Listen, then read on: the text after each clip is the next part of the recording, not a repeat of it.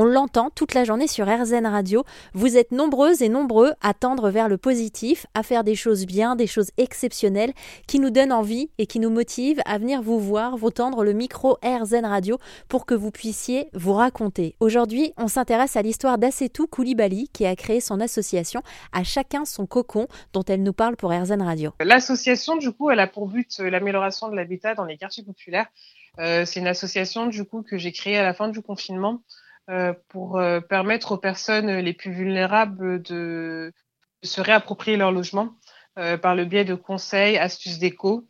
et du coup, voilà, cette association, elle est, elle est, elle est, elle agit dans les quartiers populaires pour rendre autonome et pour que les personnes puissent gagner en autonomie et confiance en soi. Bah, c'est vrai qu'à tout, moi, euh, je m'étais jamais posé euh, cette question-là quand on parle euh, bien-être on pense pas mhm. forcément à la décoration intérieure. Et en découvrant votre association, euh, un peu comme le nez au milieu de la figure, je me suis dit, mais oui, pourquoi j'y ai pas pensé plus tôt? C'est important de se sentir bien chez soi.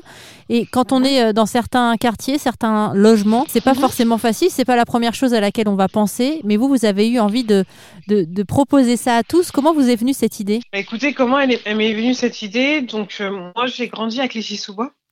Euh, j'ai grandi à Clichy-sous-Bois et je sais qu'aujourd'hui, dans les quartiers populaires, il y a des personnes qui vivent euh, pas forcément bien. Et, euh, et c'est vrai que moi, de mon côté, j'ai passé un très très bon confinement. J'étais très bien dans mon appartement avec mon fils. on a vécu une très très belle période, de, une belle coupure où je me sentais très très bien dans mon cocon, vu que c'est un cocon que j'ai choisi, que j'ai aménagé à mon goût. Et c'est vrai qu'en voyant les, les, les médias sur, euh, sur, euh, à la télé et euh, sur les réseaux en disant que les personnes aujourd'hui, il y a pas mal de personnes qui jouaient pas forcément le jeu et qu'on voyait pas mal de personnes dans les quartiers et dehors, bah, ma foi, ma foi, s'ils se sentent pas bien chez eux, c'est normal. C'est normal, c'est que c'est vrai que on a eu une épidémie, on a eu le Covid, on a aussi des gens aussi qui vivent mal du fait qu'ils sont nombreux chez eux. Et, euh, et c'est vrai que c'est de me dire que voilà, euh, moi j'ai vécu un bon confinement. Aujourd'hui, je propose de, de l'aménagement, du design auprès des personnes qui ont un certain pouvoir d'achat, mais le besoin, le vrai besoin, et je sais que ce besoin-là, en fait, il est aussi dans les quartiers populaires. Pour moi, la décoration, en fait, il n'y a pas de frontières se sentir bien chez soi, en fait, euh, c'est universel.